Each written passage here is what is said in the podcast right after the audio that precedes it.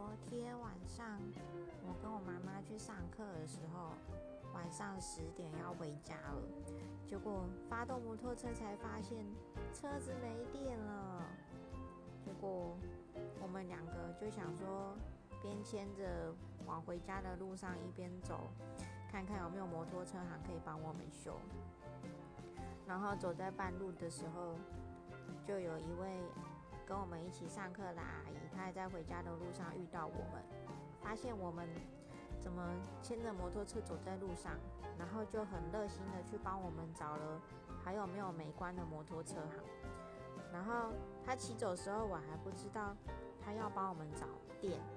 结果我们走了一阵子之后，他又骑回来找我们，说他在哪里哪里看到了摩托车行，然后要带我们过去，就非常的感谢他。那我们不用这样步练回家。